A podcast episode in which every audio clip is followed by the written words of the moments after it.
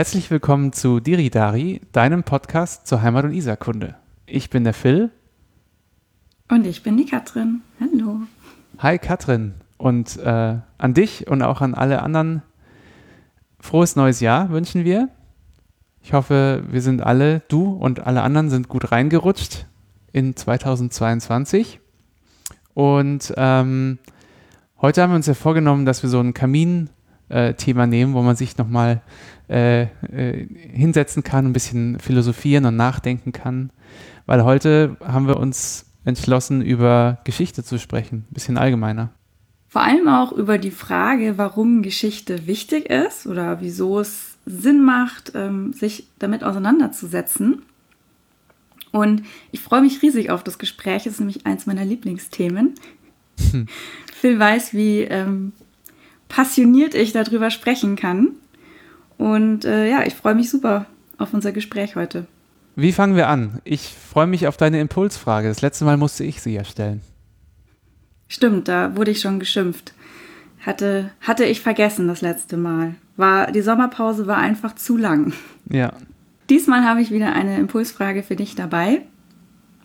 Und zwar, was ist für dich eigentlich Geschichte? Okay, ähm, gut. Also ich habe mich nicht vorbereitet. Ich habe jetzt nicht, ich habe jetzt nicht den ersten Satz der Wikipedia-Seite parat. Deswegen muss ich kurz nachdenken. Für mich ist Geschichte so die Ansammlung der Erinnerungen und Aufzeichnungen, die wir als Menschheit so haben und also ich würde sagen, also jetzt was so die Menschheitsgeschichte angeht, sind es tatsächlich klare Aufzeichnungen. Da können Leute über sich selber schreiben, über ihre eigene Gruppe, Region, wie auch immer. Man, es sind Beobachtungen und wenn es um die Natur geht, dann ist es vielleicht eher halt nur eine Beobachtung, weil wir ja gar nicht so richtig wissen, zum Beispiel wie die Tiere oder die Pflanzen das selber wahrgenommen haben oder wahrnehmen. Wobei es gibt natürlich auch viel Geschichte über Menschen, die sie nicht selber geschrieben haben. Ja. Es sind Aufzeichnungen, wie Menschen Geschichte erlebt haben oder teilweise vielleicht, wie sie sich dann imaginieren aus so ein paar Eckdaten. Und es geht eigentlich fast immer um die Vergangenheit. Was hältst du von der Definition? Ähm, ja, ist schon mal gar nicht so schlecht. Das auf jeden Fall, auf, du hast auf jeden Fall ein paar äh, gute Sachen gesagt. Also ich sage auch, ich bin super schlecht mit Definitionen. Und ähm, wenn du das mal googelst, dann wirst du auch ganz viele verschiedene Definitionen finden. Weil da spielen auch ganz viele Aspekte mit rein, was man als Geschichte irgendwie ansieht und was man auch darunter versteht. Meinst du jetzt das Fach Geschichte? Meinst du einfach den Gegenstand Geschichte? Und ich glaube, was ganz wichtig ist, ist zu sagen, dass, ähm, also zu unterscheiden, dass Geschichte nicht die Vergangenheit ist, hm, sondern. Da, da habe ich ja schon mal gleich einen Fehler gemacht, weil ich gesagt habe, es muss auf jeden Fall um die Vergangenheit gehen. ja, ja, das schon. Es ist aber nicht die Vergangenheit, mhm. sondern es ist die Erforschung der Vergangenheit. Und vor allen Dingen auch der Versuch, die Vergangenheit zu rekonstruieren. Und da haben wir einen ganz wichtigen Punkt, weil viele Menschen die Fehlannahme haben, dass Geschichte erzählt, wie es wirklich gewesen ist, also wie die Vergangenheit wirklich war. Und wir haben es ja im Podcast auch schon ein paar Mal mitbekommen. Ähm, du erinnerst dich an die Stadtgründungsfolge zum Beispiel, dass es ja nicht immer so einfach ist zu sagen, wie es wirklich war. Und letztendlich eigentlich, wenn wir uns mit der Vergangenheit beschäftigen, wir auch einfach immer nur eine ja, Rekonstruktion des Ganzen machen können und äh, dass es dadurch auch immer ein Konstrukt ist. Mhm. Und das ist was, was mir immer total wichtig ist, zu sagen, Geschichte hat keinen Anspruch auf Wahrheit, also es ist nicht, wie es wirklich war, sondern es ist unser Versuch zu erklären, wie es wahrscheinlich war. Und es ist aber immer Interpretation und es ist immer ein Blick zurück und ähm, halt mit Hilfe der Fragmente, die wir so noch haben. Mhm. So, das ist das eine. wenn ich da gerade das Wort rekonstruieren höre, da denke ich dann gleich an diese mittelalterlichen Ritterspiele oder so ähnliche Rekonstruktionen. Da versucht man ja dann quasi der, dem Bild so nah wie möglich zu kommen oder halt das so zu erschaffen, dass man es in echt erleben kann, oder? Ja, da gibt es ja unterschiedliche Ansätze. Also manche von diesen Ritterspielen sind, glaube ich, auch einfach für Entertainment da und da spielt auch viel mit rein, was man vielleicht auch so ein bisschen nostalgisches und romantisches Bild gerade für Mittelalter hat. Ähm, und auf der anderen Seite gibt es ja aber auch die Leute, die ja tatsächlich so ähm, Reenactments und äh, so ganz, also versuchen zu rekonstruieren, wie es früher war und dann auch wirklich so Kleidung nähen, die Stoffe teilweise selber weben, die auch wirklich mit den alten ähm, Methoden dann eben diese Sachen herstellen, um möglichst nah daran zu kommen, wie es früher war. Da gibt es ja komplette Communities, mhm. die das machen. Finde ich super spannend ähm, und ist sicherlich auch eine coole Erfahrung. Aber es ist natürlich immer so, dass wir trotzdem Wesen des 21. Jahrhunderts sind und aus unserem eigenen Lebenshorizont einfach auch nicht zu 100 Prozent ausbrechen können. Und auch das natürlich wieder einfach eine, ja, eine Rekonstruktion ist und wir ja auch die Dinge einfach immer durch unsere Brille sehen. Es, es geht ja gar nicht anders, weil wir sind einfach, ja, Menschen des 21. Jahrhunderts. Ja. Und das also da, es gibt auch, es gibt ja in der Geschichte ganz viele Unterkategorien und Unterströmungen. Ähm, und die, die mich am allermeisten interessiert, ist eigentlich immer die Kulturgeschichte und die sogenannte Mentalitätsgeschichte. Und die beschäftigt sich auch genau mit diesen Fragen. So, was war eigentlich das Weltbild, was Menschen damals hatten? Und wie, durch, durch welche Brille haben die auf die Welt geguckt? Mhm. Ähm, und da möglichst auch sich irgendwie soweit es geht, in diese Menschen auch wieder reinversetzen zu können, die die Welt eigentlich gesehen. Aber völlig objektiv kann einem das natürlich nicht gelingen. Aber es ist natürlich mit einer Aufgabe, die man als ähm, Historiker oder Historikerin auch lernt, da so eine gewisse Objektivität reinzubekommen und zu versuchen, das möglichst so aus einer, ja, nicht aus der individuellen Brille zu sehen, sondern mehr aus der Brille, ähm, wie das wahrscheinlich Menschen früher auch gesehen haben, aber am Ende ist es halt immer ein Konstrukt und immer eine Rekonstruktion. Und ähm, allein schon, also man sagt, die Gegenwart wird vom Menschen als eine Zeitspanne von drei Sekunden wahrgenommen. Und alles, was außerhalb dieses drei Sekunden Fensters ist, ist schon Vergangenheit. Mhm. Und dann ist es schon wieder nur eine Erinnerung und gefiltert durch das, was du wahrgenommen hast, woran du dich erinnern kannst und da geht ja schon super viel verloren. Ja. Und wenn du dann noch eben lauter, auch noch sozusagen von jemand anders eine Erinnerung oder eine Beobachtung erzählt bekommst und das dann vielleicht sogar nur noch fragmentarisch in irgendwelchen Dokumenten oder Steintafeln oder was auch immer übrig ist, dann wird es ja immer kleiner und immer weniger und immer fragmentarischer. Das heißt, wir werden immer ein riesengroßen Teil einfach nicht wissen und verlieren. Das heißt, wir können gar nicht ganz wissen, was wirklich passiert ist, sondern immer nur einen kleinen Ausschnitt, einen kleinen Blickwinkel auf einen Aspekt haben.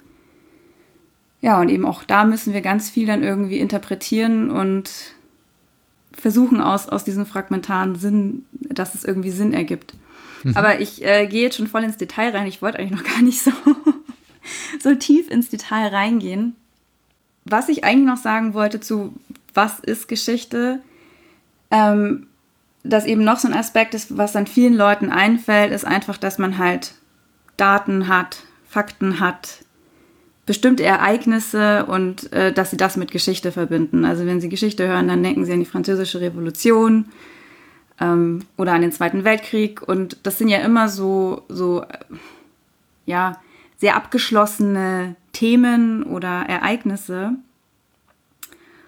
Und ich bin jemand, die immer gern auf Prozesse schaut und die sich mehr dafür interessiert, nicht nur, was waren jetzt irgendwie diese, diese ähm, punktuellen Ereignisse, sondern wo für was für einen Anfang standen die zum Beispiel oder was für eine, was für eine Entwicklung ist daraus entstanden oder wofür waren sie auch charakteristisch, diese großen Ereignisse, an die wir uns heute noch erinnern. Ähm, und da kommt eben ganz stark dieser Aspekt der Wandlung mit rein. Und das ist was, was ich an Geschichte wahnsinnig spannend finde. Was, ja, wie haben sich bestimmte Dinge gewandelt? Wie hat sich die Lebenswelt, die menschliche Lebenswelt gewandelt im Laufe der Zeit? Und ähm, das ist eben auch Gegenstand der Geschichtsforschung. Also wie mhm. ist dieser Prozess zu beurteilen? Ja, es ist für mich auch, ähm, deswegen glaube ich, dass für mich gerade so die Zeit von, weiß nicht, äh, Mitte 19. Jahrhundert bis Mitte 20. Jahrhunderts die spannendste ist. Ähm, weil ich da irgendwie immer denke, da ist so viel passiert, allein schon in Gesellschaftsformen und ähm, eben von, von Monarchie zu Demokratie, zu einer Diktatur, Demokratie wieder zurück. Also ähm, allein da, diese Verhältnisse finde ich so spannend, wie sich das, ähm, das, das muss ja verrückt sein, das im Kopf mitzuerleben. Also ich finde, man merkt jetzt schon, dass es mal so richtig, wenn es mal so ein richtiges einschneidendes Erlebnis gibt, wie jetzt diese Pandemie in den letzten zwei Jahren, da merkt man schon, okay, irgendwas, also da, bewegt sich plötzlich, kann sich ganz viel bewegen. Und wenn ich mir dann denke, okay, die haben einfach mal mehrere Staatsgründungen oder wie auch immer Änderungen miterlebt. Ähm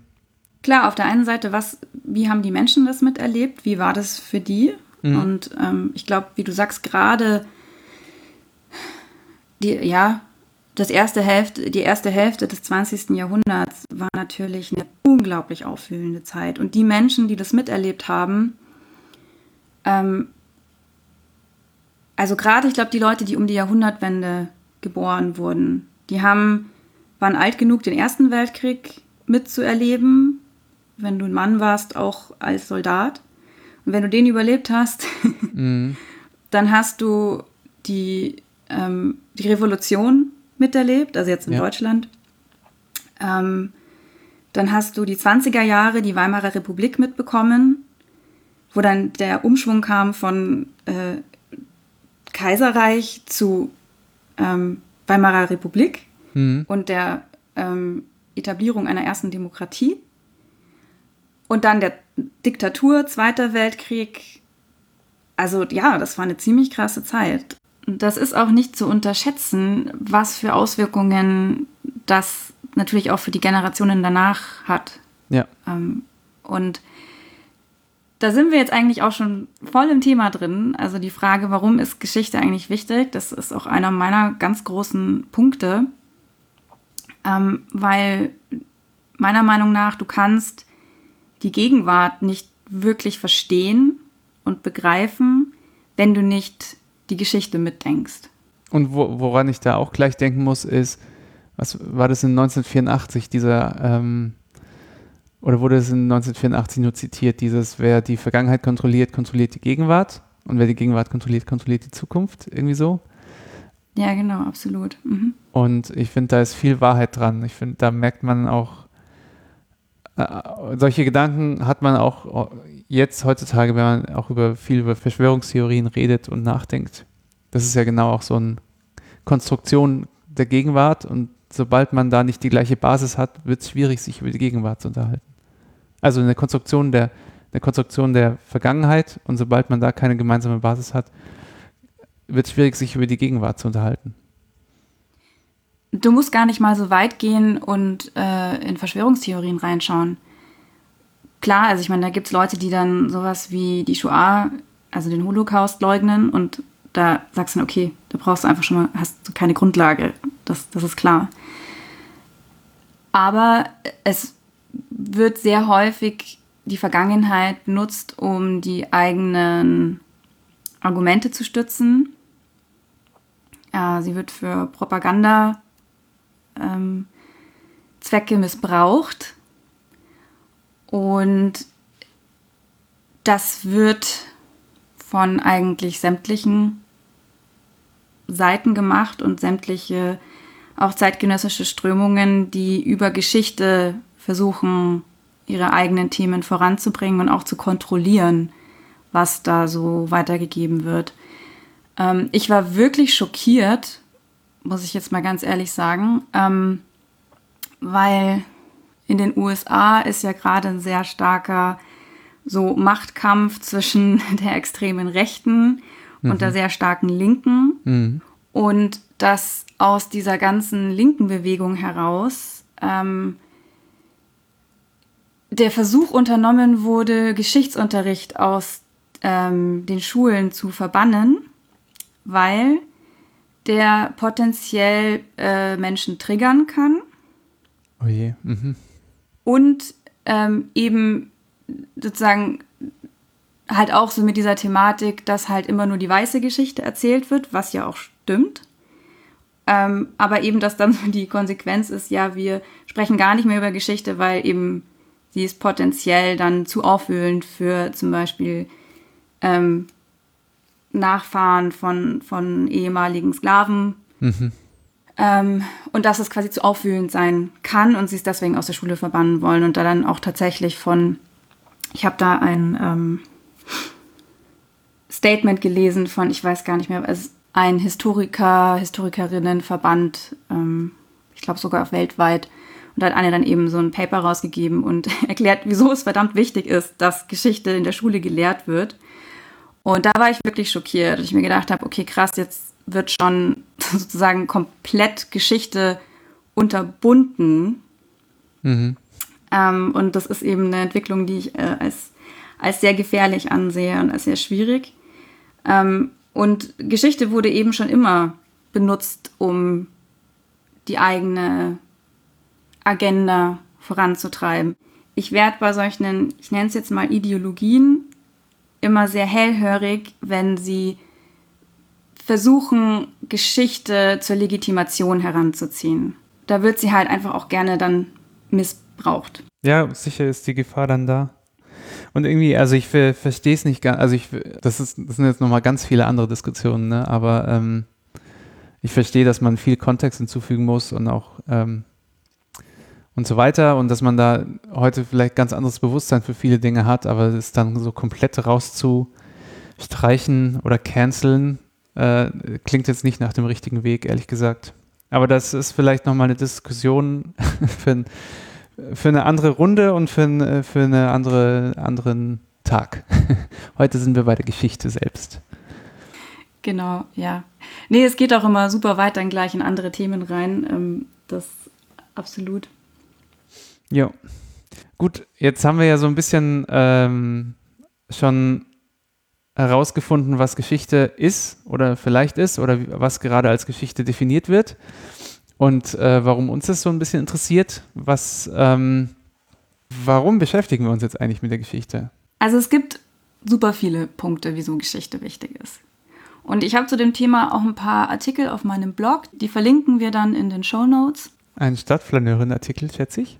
Ja, klar, genau. Und ich habe darin eine Gliederung vorgenommen, die einfach auch widerspiegelt, was ich an Geschichte spannend, faszinierend und wichtig finde. Und ähm, da gibt es ganz bestimmt ganz viele andere Punkte, die man noch sagen kann. Aber das sind so die drei großen Überthemen, die ich einfach wichtig finde. Und es ist vielleicht auch ein bisschen anderer Ansatz, was jetzt nicht unbedingt das ist, wie, womit man jetzt rechnet oder wie es vielleicht auch viele andere Historiker und Historikerinnen vielleicht ein bisschen anders machen würden.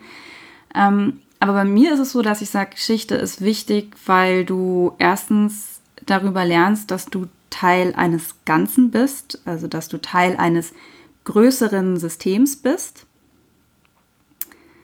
dass du zweitens lernst, die Gegenwart zu verstehen und dass sie drittens dabei helfen kann, ähm, eine Form von Selbsterkenntnis zu erlangen. Okay, finde ich eine ganz schöne Gliederung. Dann können wir uns das ja mal unter den Aspekten anschauen. Vielleicht wollen wir mit dem zweiten anfangen, weil wir da jetzt eh schon so thematisch ein bisschen drin waren, mit dem Gegenwart verstehen. Ja.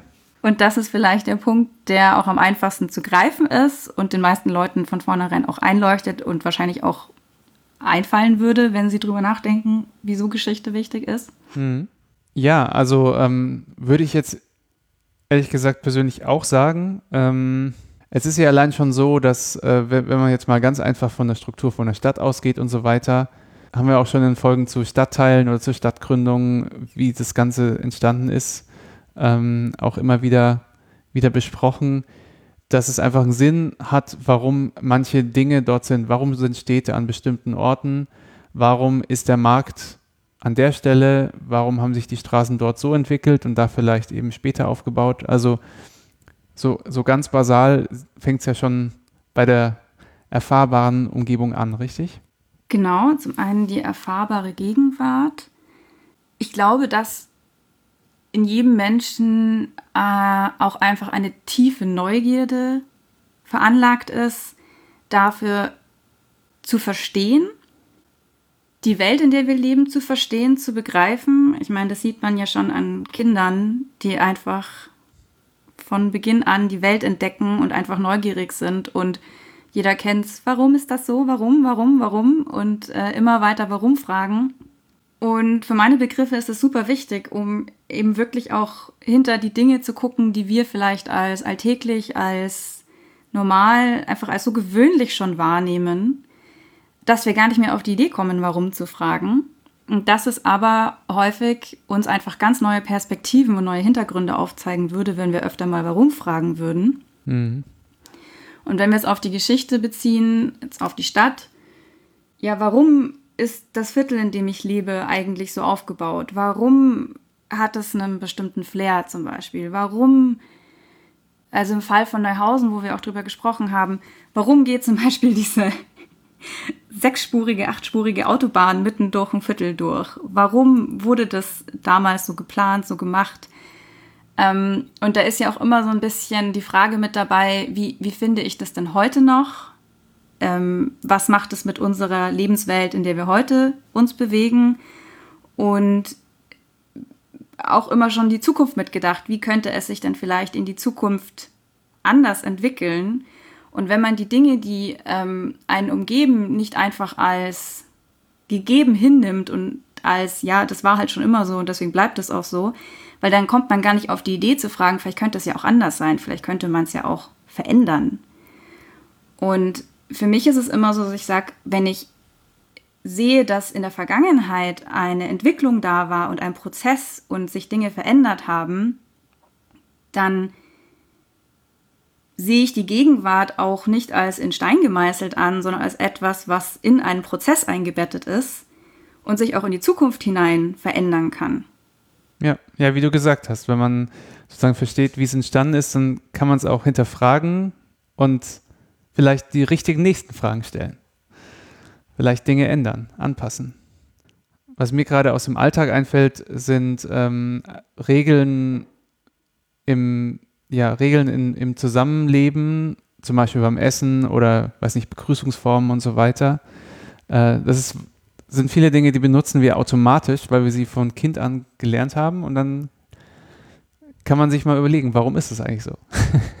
Genau, das sind ähm, Werte und Normen, Konventionen, die von der Gesellschaft vorgegeben werden und die wir von klein auf mitbekommen. Auch da habe ich einen Artikel schon drüber geschrieben, den ich verlinken kann. Mhm. Ähm, und das geht dann schon so ein bisschen in den dritten Punkt rein, so Thema auch Selbsterkenntnis. Da gehen wir noch ein bisschen näher drauf ein, wenn wir dann in dem dritten Punkt sind, würde ich sagen. Aber was ich bei diesem Gedanken noch, um nochmal auf dieses Thema Prozessveränderung äh, kurz zurückzukommen, was ich da auch total spannend finde, ist, dass eigentlich Geschichte eher so ein konservatives Image hat. Und es ganz viel mit eben Tradition und eher vielleicht auch so ja, rechtskonservativ verbunden wird. Aber für meine Begriffe es eben eigentlich Prozesse und Veränderungen beschreibt und darum für mich überhaupt nichts rück, also natürlich hat es irgendwo was zurückblickendes, aber für mich nicht wirklich etwas rückwärtsgewandtes.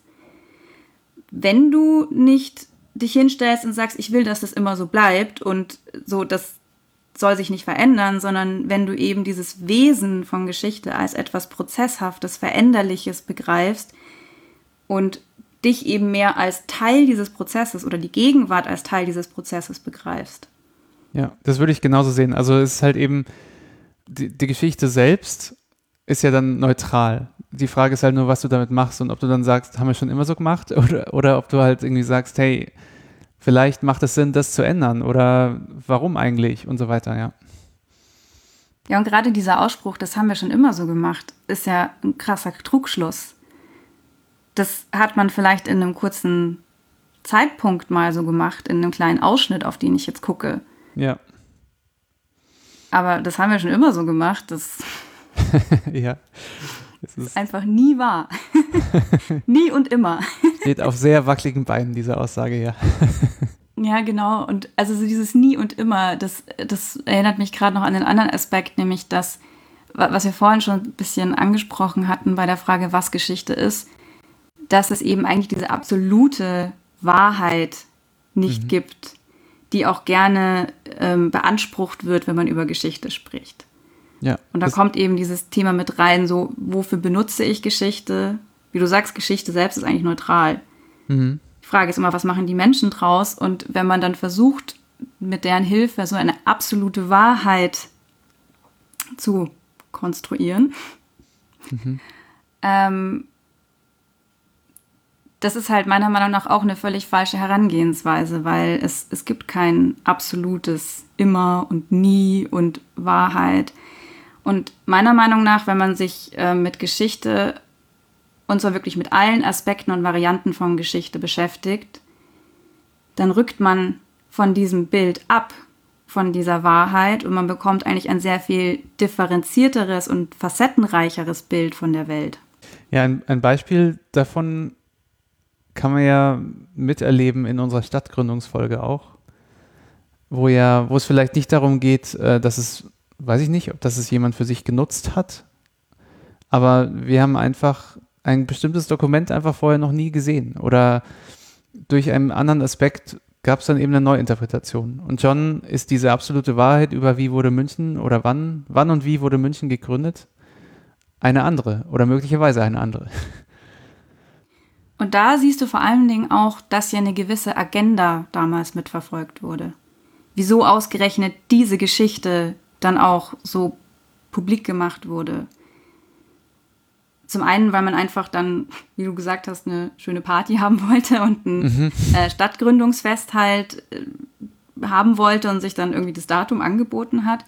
Und zum anderen, weil es halt auch einfach diesen nationalistischen Gedanken mit unterstützt hat und getragen hat in einer Zeit, in der ähm, die deutsche Nation sich eben gerade am herausbilden war und gerade die Bayern ja auch sehr, ähm, ja, waren halt schon immer ein etwas eigenes Völkchen und ähm, quasi die Münchner Stadtgründungssage äh, dann einfach diesen, ja, deutschen Nationalgedanken unterstützt hat.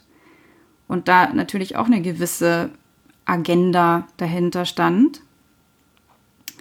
Und das ist auch ganz spannend, das haben wir vorhin nicht, nicht so gesagt bei, dem, bei der Frage, was ist Geschichte, dass sich Geschichtsschreibung ja auch sehr geändert hat. Also im 19. Jahrhundert war es mehr eine Geschichtserzählung. Und da ging es eben wirklich darum, für das ganz jung gegründete, im Entstehen begriffene deutsche Volk einen Unterbau zu liefern. Und deswegen hat man eine Geschichtserzählung fast schon so wie die Mythen, die bei den Griechen mit den Göttern dann irgendwie erfunden wurde und quasi den Menschen erklärt hat, wie, wie ihre Geschichte eigentlich ist und wo sie eigentlich herkommen. Ähm, so hat man das dann eben auch gemacht und hat dann ähm, eben so Gründungserzählungen die bis ins Mittelalter zurückreichen, ähm, propagiert. Und erst im Laufe des 20. Jahrhunderts hat sich Geschichte dann zu einer Geschichtsschreibung und eben zu dem Fach entwickelt, das wir heute haben, dass man eben versucht, die Vergangenheit relativ neutral zu bewerten und zu rekonstruieren ganz neutral wird uns das nie gelingen, aber zumindest nicht mehr mit so einer politischen Agenda, mhm. wie es im 19. Jahrhundert bei uns war. Und in anderen Ländern passiert das ja nach wie vor. Und da wären wir wieder bei diesem Thema. Ich glaube auch, wieso das super wichtig ist, weil wir haben, wir haben da ja auch schon mal drüber geredet, dass wir in einer Zeit leben, in der eigentlich jeder eine Meinung hat. Und in der äh, es sehr viel um Meinungsaustausch geht. Mhm. Und ähm, für meine Begriffe, also ich du kennst mich, ich bin kein großer Fan von Social Media. Mhm. Und ähm, bei mir ist, ich laufe immer Gefahr, ein bisschen Social Media Bashing zu betreiben. Ähm, aber meiner Meinung nach ähm, befeuert auch eben diese, diese Kommunikationsart über Social Media, dieses, dass jeder irgendwie eine Meinung hat und man die ähm, in relativ ähm, abgespeckter Form kundtut.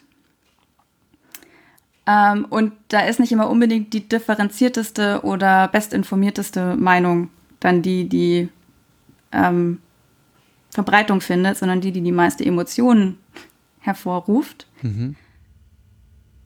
Und deswegen ist es für meine Begriffe so wichtig, dass wir ähm, einfach verstehen, was die Hintergründe von bestimmten Themen sind.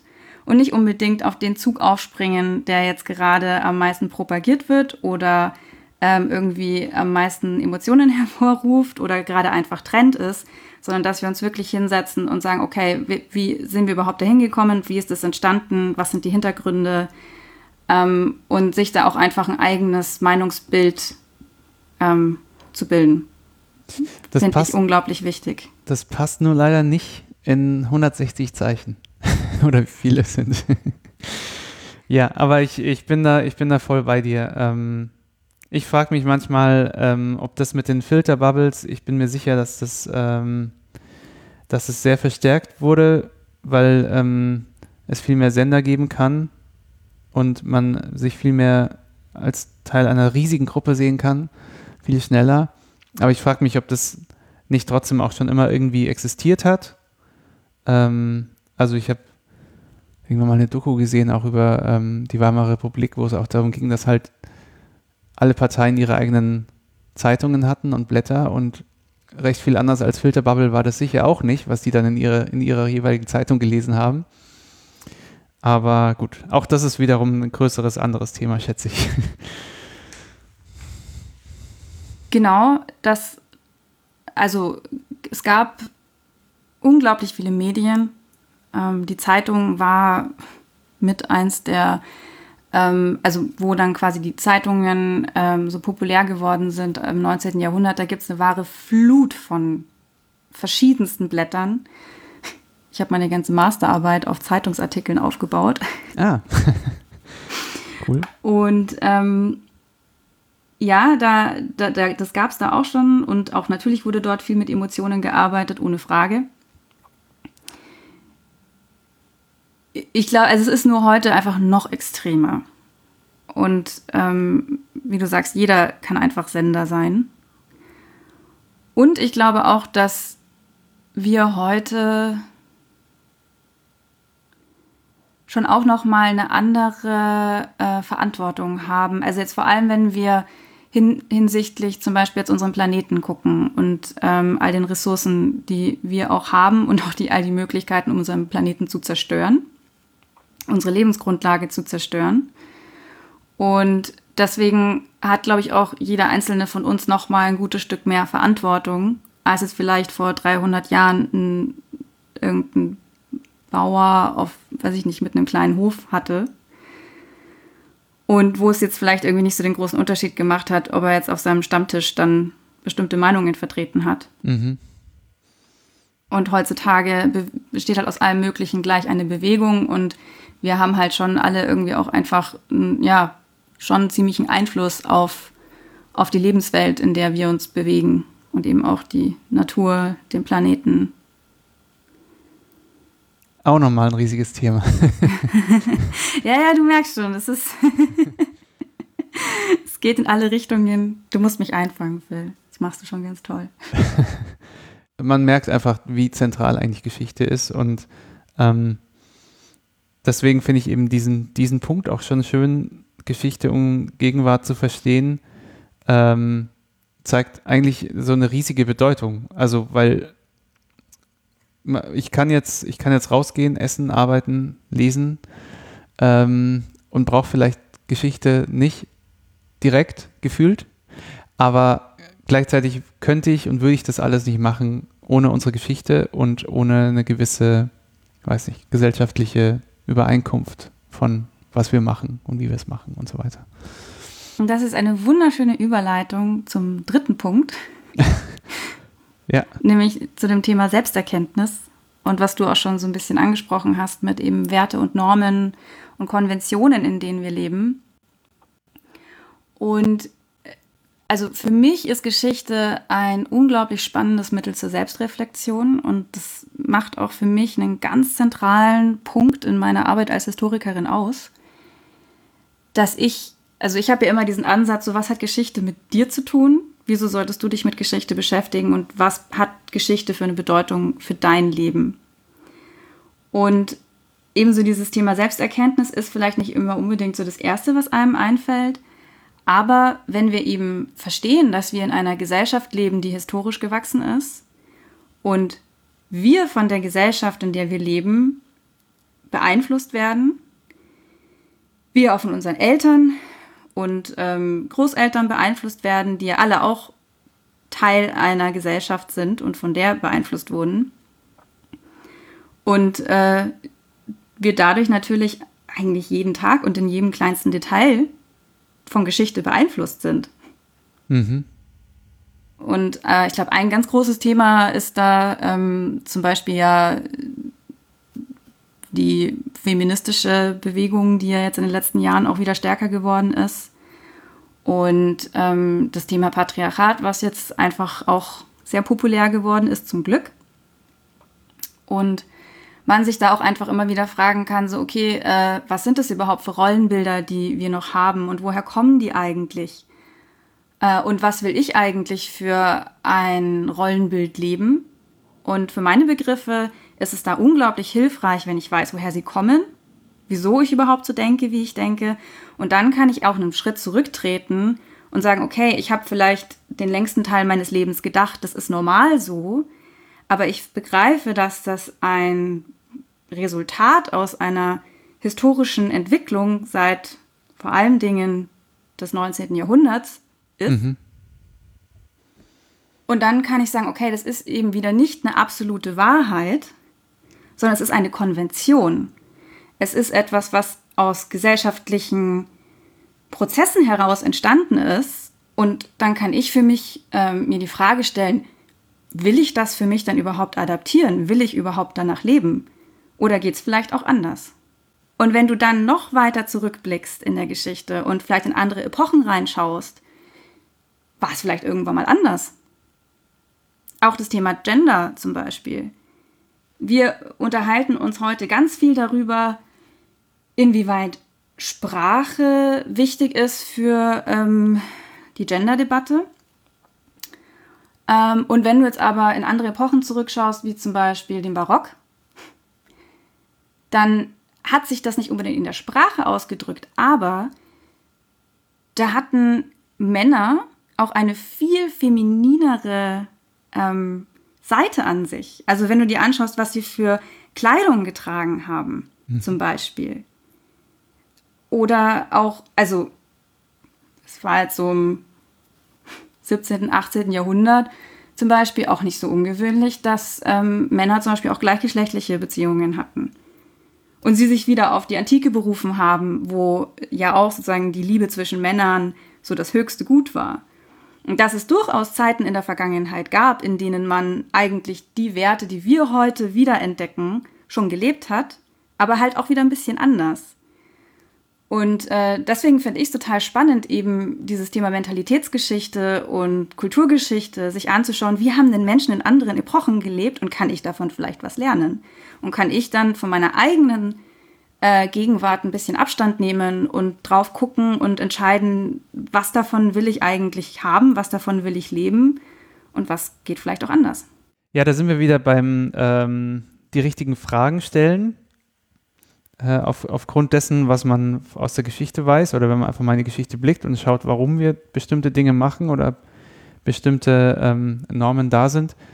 Ähm, ich habe jetzt gerade, während du das auch ähm, genannt hast, jetzt auch dran gedacht, dass man eigentlich was sehr ähnliches macht, ähm, wenn man zum Beispiel, also die Selbsterkenntnis in der Therapie sozusagen, wenn man sich sein eigenes, seine persönliche Geschichte anschaut. Und äh, es leuchtet mir voll ein, dass man das eigentlich erweitern kann auf die gesellschaftliche Geschichte, ähm, die vielleicht nicht so direkt äh, und individuell auf dich ein, äh, einwirkt, aber doch sehr, sehr stark.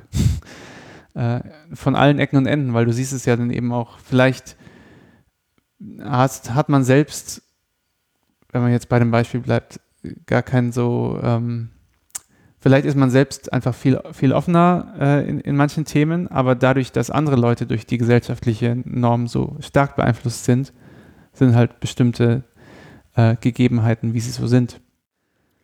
Und das ist ja, was du gerade gesagt hast mit der Therapie. Es gibt ja den sogenannten systemischen Ansatz. Und der geht nämlich eben davon aus, dass jeder Mensch Teil eines größeren Systems ist und dass das System ähm, Auswirkungen auf äh, das, Einzel das einzelne Individuum hat. Also jeder einzelne Teil im System beeinflusst das System und das System beeinflusst jeden einzelnen Teil. Mhm. Und dass immer, wenn ähm, das, also wenn ein einzelner Aspekt des Systems krank wird, also jetzt im Falle der Therapie, dann ist es auch gut für das System, weil es nämlich aufzeigt, wo noch Verbesserungsbedarf ist oder wo, wo das System nicht gut, nicht rund läuft. Ähm, und das finde ich total spannend, eben bei diesem systemischen Ansatz und der entspricht genau dem, wie ich auch denke, der nämlich sehr ganzheitlich denkt. Und das geht jetzt in den ersten Teil, in den ersten Aspekt sagen, rein, ja. den wir noch gar nicht angesprochen haben. Ja. ähm, ebenso dieses, man ist Teil eines großen Ganzen. Mhm. Und für meine Begriffe ist es so, so wichtig, dass wir als ja, ganze Gesellschaft lernen, wieder ganzheitlicher zu denken der Zeitgeist aus den letzten, ich sag jetzt mal 200 Jahren, 250 Jahren, ist sehr, sehr detailverliebt und denkt sehr stark in Kategorien. Und dadurch sieht man dann manchmal einfach das große Ganze nicht mehr. Wenn man sich so sehr auf ein kleines Einzelteil konzentriert, dann ähm, verliert man den Blick für den Kontext. Kannst du es an einem Beispiel festmachen für so eine Kategorie? Ja, nehmen wir zum Beispiel mal die, ähm, den Körper, die mhm. Gesundheit, Medizin. Ähm, seitdem die Menschen angefangen haben, den Körper ähm, und die Biologie besser zu verstehen und auf seine einzelnen Elemente runterbrechen zu können, auf jedes einzelne Organ, auf ähm, auch dann wirklich auf dieser chemischen Ebene alles zu begreifen, ähm, hat man aber den Körper irgendwie mehr nur noch als ein, äh, fast wie so ein Automat zu begreifen. Und quasi, okay, da ist ein, ein Aspekt ist kaputt, der muss jetzt repariert werden, damit das quasi das Ganze wieder funktioniert.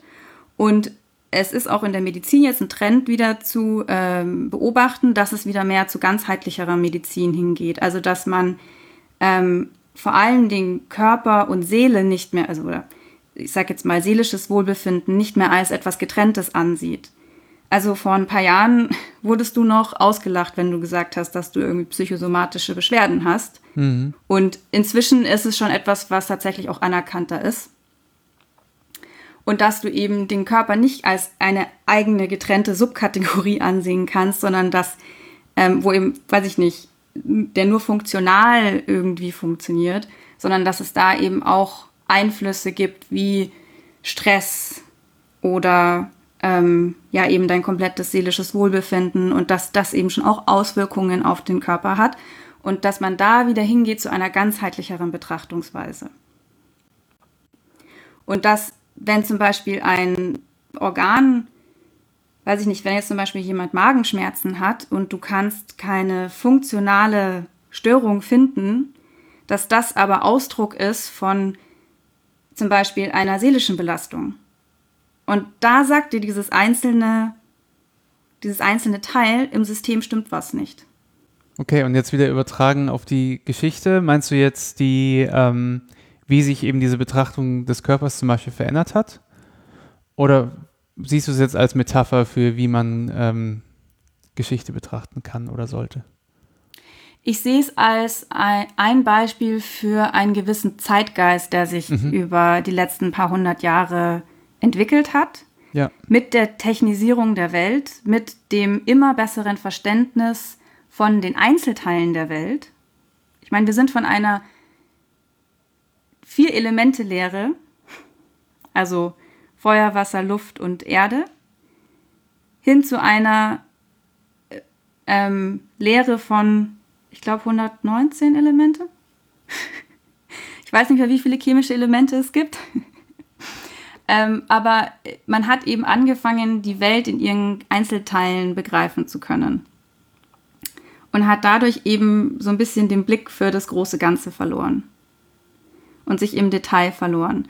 Und ähm, auch ein, ein, jetzt um vielleicht wieder auf die Geschichte oder auf die Geschichtswissenschaft zurückzukommen, ähm, auch da ist es so, dass dann ähm, sozusagen Historiker sind so in ihrem Feld geblieben, die Kunsthistorikerinnen sind in ihrem Feld geblieben, die Archäologen sind in ihrem Feld geblieben und Philosophinnen, also jeder ist so in seinem Aspekt geblieben und keiner hat so richtig nach links und rechts geguckt. Und ich, für meine Begriffe ist es so, so wichtig, dass man interdisziplinär arbeitet, dass man eben auch in die anderen Bereiche mit reinschaut, weil man sich so viel geben kann an Wissen. Und ich meine, du merkst schon, wir reden hier jetzt gerade über Geschichte und kommen auf Medizin. Wir reden über Geschichte und kommen auf Psychologie. Und also ich persönlich finde vor allem diese ähm, Verbindung wahnsinnig spannend. Ähm, wie kannst du eigentlich Geschichte und Psychologie verbinden? Weil ja, wir haben schon gesagt, wir werden von der Gesellschaft beeinflusst, wir werden von unserer Familie beeinflusst und wir werden alle von Geschichte beeinflusst. Insofern, du kannst es nicht trennen.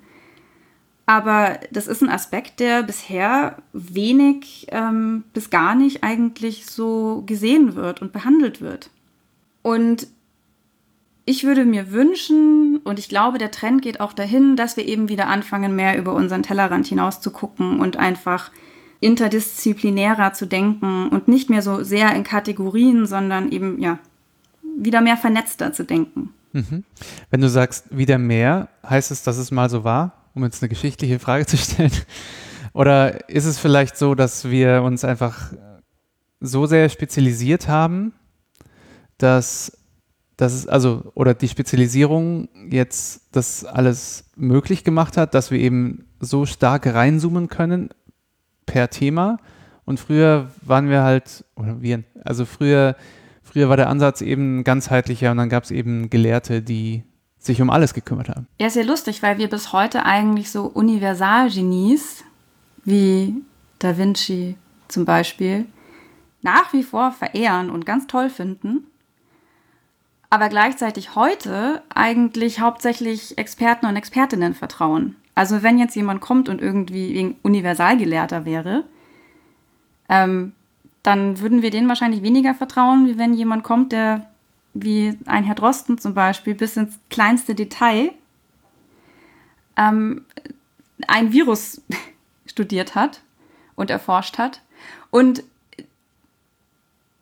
also, um deine Frage zu beantworten, ja, es, also, es war schon mal so, dass ähm, dieses ganzheitliche Denken mehr vertreten war. Es war natürlich auch einfacher. Also zu Zeiten von Da Vinci war es wesentlich einfacher, Universalgelehrter zu sein, weil natürlich einfach noch nicht so viel Wissen da war. Mhm. Heute ist es unmöglich, in allen Bereichen sich irgendwie auszukennen. Es ist eigentlich schon unmöglich, sich in, glaube ich, nur einem Bereich wirklich komplett auszukennen.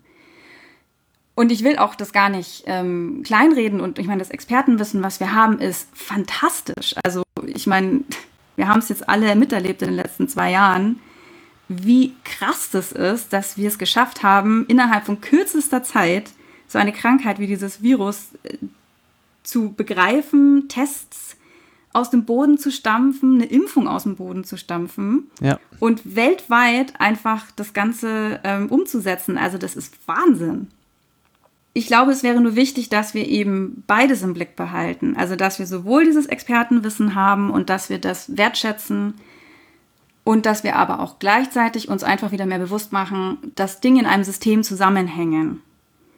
Und das ist nicht nur in der Medizin so, sondern das ist eben auch zum Beispiel in der Umwelt so. Also ich meine, dass du nicht einfach, weiß ich nicht, im Regenwald Bäume abholzen kannst, wie du willst, das hat eine Auswirkung auf das komplette Ökosystem. Und dass, dass wir eben von dieser Denke wegkommen, so das kleine Detail ähm, hat keine Auswirkung auf den Rest. Und da kann ich jetzt noch eine Ebene weitergehen. mhm. Nämlich, dass für meine Begriffe der Mensch sich inzwischen außerhalb des Systems sieht.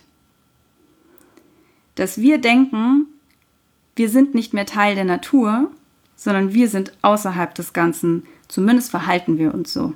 Ja gut, dafür war die Pandemie jetzt, wir sprechen die Pandemie heute ganz schön oft an, aber dafür war die Pandemie natürlich jetzt eigentlich ein ganz erleuchtendes Ereignis, oder? Weil da wurden wir wieder zurückgedrängt auf unsere biologische Existenz und äh, einen Erreger, der uns einfach angreift, ohne, ohne jetzt von irgendwie Kriegen oder sowas zu sprechen, sondern wirklich einfach, wir sind ein biologisches System und wir sind für solche Dinge einfach angreifbar.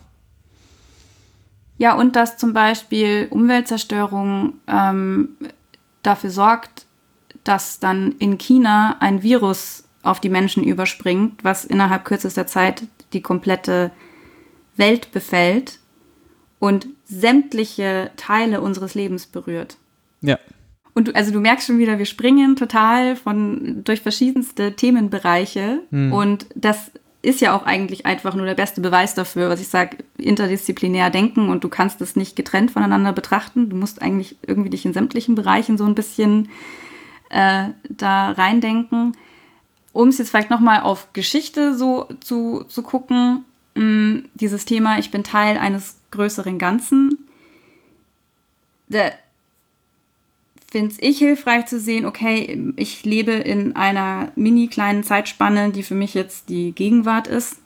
Nicht nur drei Sekunden, sondern vielleicht jetzt so mein, mein Zeithorizont, in dem ich bin. Und der ist aber auch eingebettet in ein größeres Ganzes.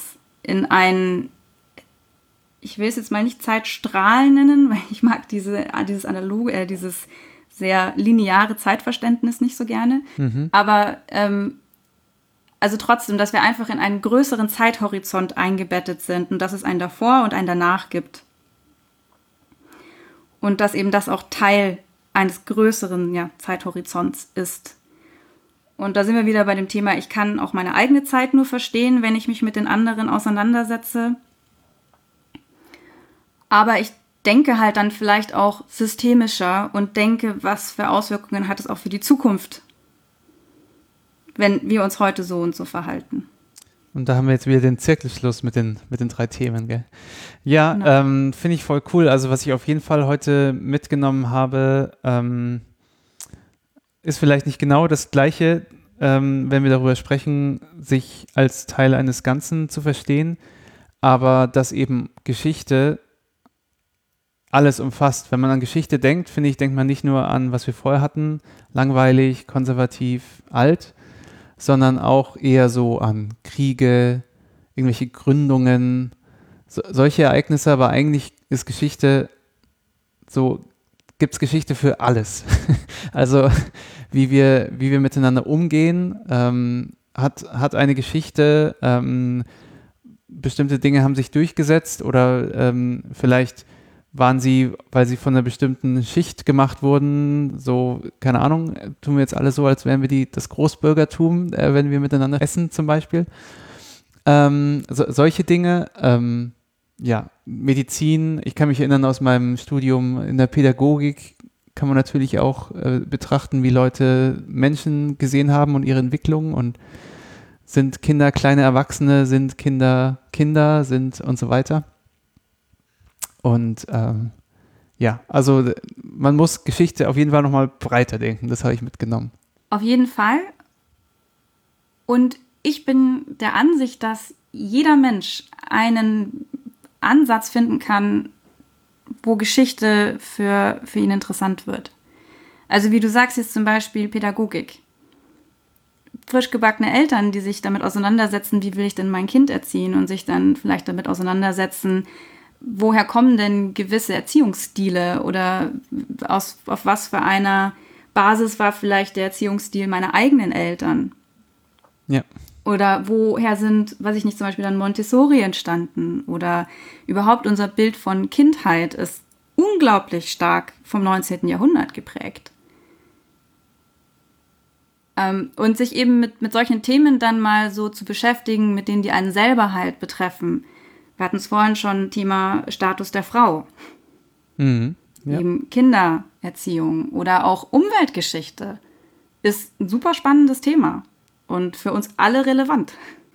Ja, und im Prinzip, ich finde, kann man nicht auch sagen, wenn man sich mit einem Thema beschäftigt, also mit irgendeinem Fachgebiet, dann ist man unweigerlich mit der Geschichte beschäftigt, weil man redet ja nicht, man erfindet ja nicht direkt neue Dinge, sondern, und selbst wenn man neue Dinge erfindet oder herausfindet oder ähm, ja, neu konstruiert, neu arrangiert, dann baut man ja trotzdem, steht man trotzdem auf den Schultern von, wie sagt man, auf den Schultern von Riesen.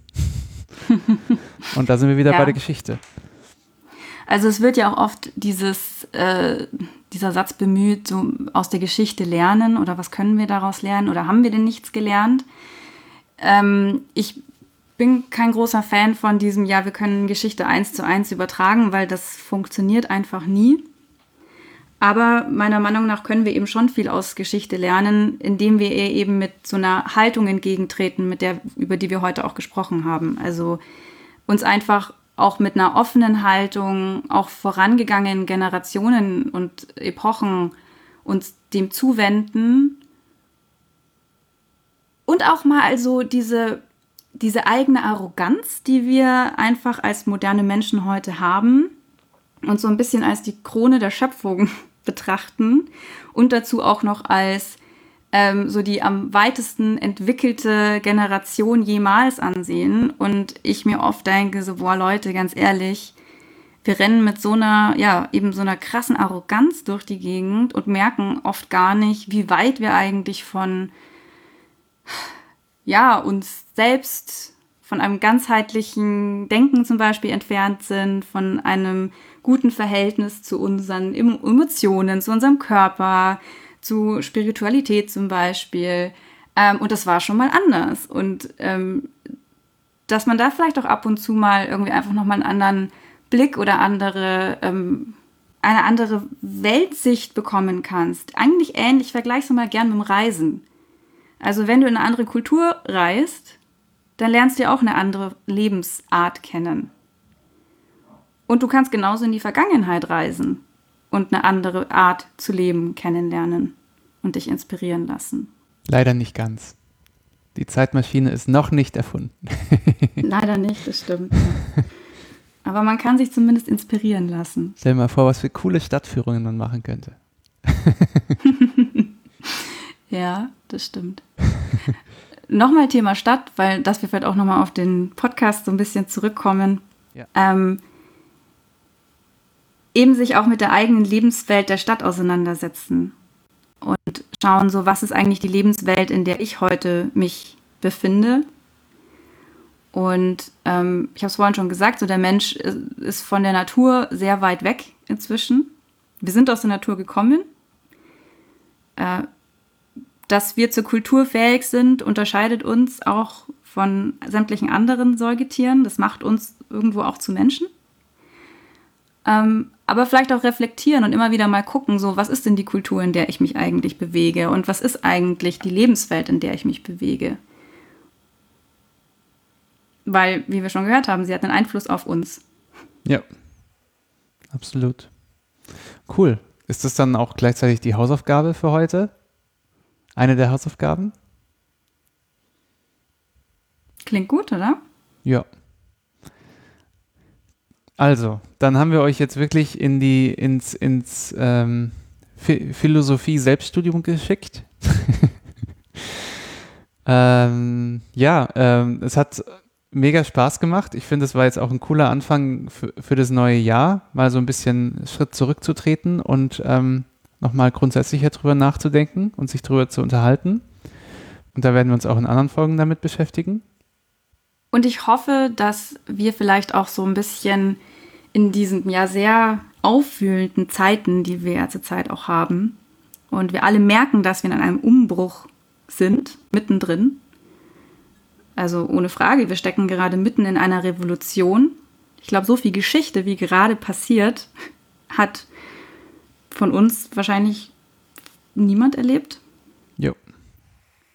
Und ähm, ja, da vielleicht auch so ein bisschen einfach nochmal einen Perspektivwechsel mit reinzubekommen und nochmal ein bisschen neues Bewusstsein, wie man vielleicht auch auf diese Phase, auf diese Epoche, in der wir gerade drin stecken, auch blicken kann. Also das würde ich mir auch wünschen, weil das ist was, was ich oft merke, dass ich eine gewisse Gelassenheit habe, mit diesen ganzen Dingen umzugehen, weil ich so ein bisschen diese ja, Historikerinnen-Perspektive immer wieder drauf habe und auch oft mal einen Schritt zurücktreten kann und dann so guck, ah, spannend, was passiert hier eigentlich gerade? Mhm. Und das einem auch helfen kann, sich nicht so mitreißen zu lassen von all den Dingen, die da gerade passieren und vielleicht ein bisschen Abstand zu bekommen und eben auch einfach mal mit diesem Blick drauf zu schauen, so, boah, krass, was, was passiert hier eigentlich gerade? Voll. Ähm, das ist auch eine gute Frage. Zu der sind wir jetzt gar nicht gekommen, aber vielleicht machen wir nochmal äh, äh, im nächsten Jahresanfang vielleicht nochmal sowas ähnliches. Habe mir gedacht, wie erkennt man eigentlich, dass man gerade einen historischen Moment erlebt hat? Was macht ein Moment zu einem historischen Moment? Oh wow, das ist, das ist eine taffe Frage. Aber ja. Ich glaube, das ist auch nicht so einfach zu beantworten. Also Nein. ich glaube, die Menschen, die die industrielle Revolution zum Beispiel mit, miterlebt haben, die hatten auch oft keine Ahnung, dass sie da eigentlich mittendrin stecken. Ja. Das sieht man ja auch oft erst im Nachhinein. Ja, gut. Äh, damit sind wir nicht nur bei euren Hausaufgaben, sondern auch bei unseren Hausaufgaben angelangt. Katrin, was ist denn unsere Hausaufgabe? Unsere Hausaufgabe ist inspiriert durch unsere erfolgreichste Folge aus dem Jahr 2021. Ihr habt nämlich äh, am meisten die Folge zur Stadtgründung angehört, mhm. was ich echt spannend finde. Damit hatte ich gar nicht gerechnet, muss ich sagen. Was hast du erwartet? Ich weiß nicht. Ich hatte irgendwie gedacht, dass sich die Leute vielleicht denken, boah, alter Hut. weiß ich doch alle. Aber nein. Heinrich der Löwe und so. Genau. Brennende Brücke und so. Ja. Also, falls du die Folge noch nicht kennst, unbedingt reinhören. Jupp. Und ähm, für die nächste Folge haben wir uns gedacht, könnten wir noch ein Stück weiter zurückgehen und mal gucken, was war denn eigentlich in dieser Gegend hier los, bevor München gegründet wurde. Wie, Weil da das war ja schon was? vorher war, also München wurde ja 1158 gegründet und das ist ja eigentlich jetzt noch gar nicht so alt. Und da wäre jetzt mal so die Frage, was ist eigentlich in der Zeit davor so passiert? Cool, endlich sprechen wir über Dinosaurier. Nein. Vielleicht fallen uns zwischen den Dinosauriern und der Stadtgründung noch ein paar andere Dinge ein. Äh, wenn ihr das hören wollt, wenn ihr euch auch dafür interessiert, dann kommt gerne wieder, abonniert gerne unseren Podcast. Überall, wo ihr Podcast findet, werdet ihr auch unseren Podcast finden. Und wie gesagt, könnt ihr uns auch gerne Kommentare schreiben oder Audiokommentare schicken. Die Instruktionen dazu findet ihr auf unserer Webseite. Und gerade bei der heutigen Folge fände ich es mega spannend zu hören, was ihr vielleicht so für Gedanken habt zu all dem, was wir heute gesprochen haben. War ja doch eine sehr anregende und auch ein bisschen philosophische Diskussion. Und ja, wie gesagt, da würde es mich jetzt wahnsinnig interessieren, was ihr vielleicht dazu zu sagen habt. Auf jeden Fall. Und ansonsten bleibt mir nur zu sagen, bis dann. Bis dann.